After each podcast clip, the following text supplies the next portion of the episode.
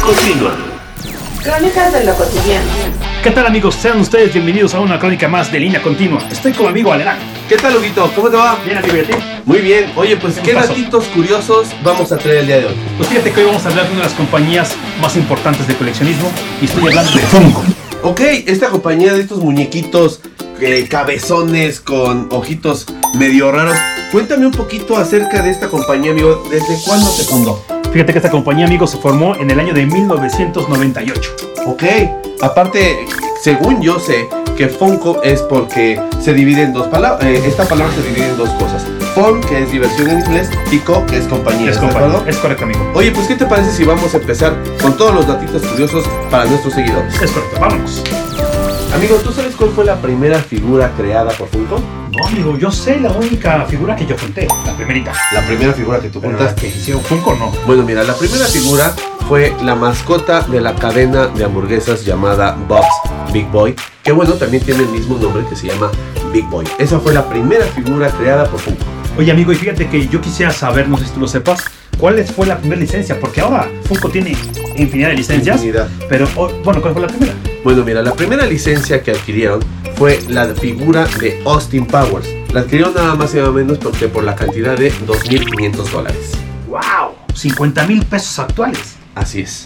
Así las cosas, amigo. Fíjate que las licencias empezaron a llegar aquí a Funko Pop. ¿Y qué crees? ¿Quién fue el primero? Bueno, pues la primera licencia fue hasta 2010 en el Comic Con de San Diego, Ajá. cuando Warner les otorga la licencia de DC Comics. Ok. Y se aventaban a Batman, a Joker y a... Linterna Verde. Eso fue lo que presentaron en la Comic Con del 2010, como bien lo refieres. Y empezaba, ¿no? Empezaba a despegar un poco, pero ¿cuándo fue cuando ¡pum! se van los para arriba? Bueno, mira, la, eh, la mayoría de las personas sí lo, sí lo empezaron como que a hacerle un poquito de caso, pero no fue hasta que adquirieron las licencias de las series de The Walking Dead y de Game of Thrones que empezaron a producir más figuras, en donde, bueno, pues ya muchísima gente o, o se amplió más el mercado acerca de estas figuras. Es cuando se dan cuenta que el adquirir licencias de series de televisión o de películas les iba a dejar un poco más. Entonces así fue como fueron creciendo mis queridos Catazo, mi querida Diana. Así es.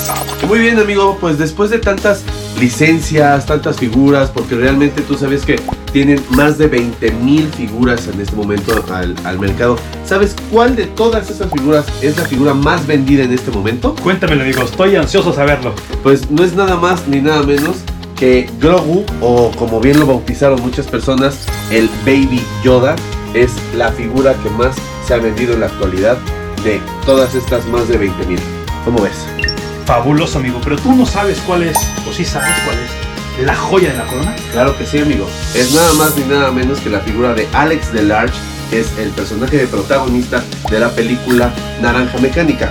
La tenemos aquí para todos. Me- Lo siento mucho, amigo. Esa no es. ¿Por qué no, amigo? Porque es precisamente esta figura, pero en su edición Glow, es decir, que brilla. Y cuesta nada más ni nada menos que 13.300 dólares. Un poquito los domingos hay que juntarlos para obtenerlo. A mí me alcanzó para este. Así es. ¿verdad? Pues igual ten- tienes una de 20 dólares, amigo. Por supuesto. Felicidades. Bueno, amigo, ¿y tú sabes por qué las licencias de Marvel y Star Wars tienen muñequitos que se le mueven la cabeza?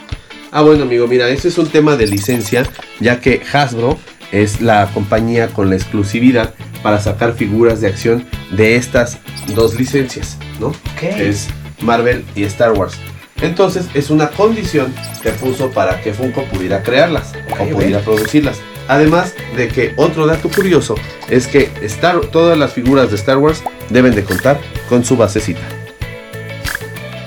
Ok amigos, pues fíjense que Funko no solo hace este tipo de figuritas que hemos presentado el día de hoy, también hace cereal, hace plumas, hace llaveros, Así es. hace series Juegos de animadas, mesa. Juegos, juegos de mesa, Así, pósters, de todo, bueno, ajedrez. playeras exclusivas en paquetes especiales. rompecabezas. Bueno, vaya, te- tiene De una todo. infinidad de cosas. Así como es infinito en licencias, Es correcto. también es infinito en merchandise, ¿no? Que Son los grandes coleccionistas, juntamos este tipo de cosas. Pero bueno, miren, si tienen más dudas, pueden eh, aclararlas en el documental hecho también de Funko, que se llama Making Fun, que es la historia de Funko, el cual pueden encontrar en alguna de estas plataformas de streaming. Es correcto. Pues bueno amigos, hemos llegado al final de la crónica del día de hoy. Esperemos que la hayan disfrutado tanto como nosotros al hacerla para ustedes. Es un gusto comunicarles datos curiosos de estos y muchos temas más. Por favor, escríbanos. No se olviden de darle clic a la campanita, darle un like y sobre todo suscribirse. Así es, compartan a todos sus contactos, nos han ayudado mucho con sus views, pero también coméntenos qué les gustaría saber o qué datos curiosos les gustaría conocer de lo que ustedes quieran. Yo soy Aledán Yo soy Hugo Gómez Tagle. y ustedes están en línea continua. Te recordamos que puedes ver la crónica en video por nuestro canal de YouTube Línea Continua CC.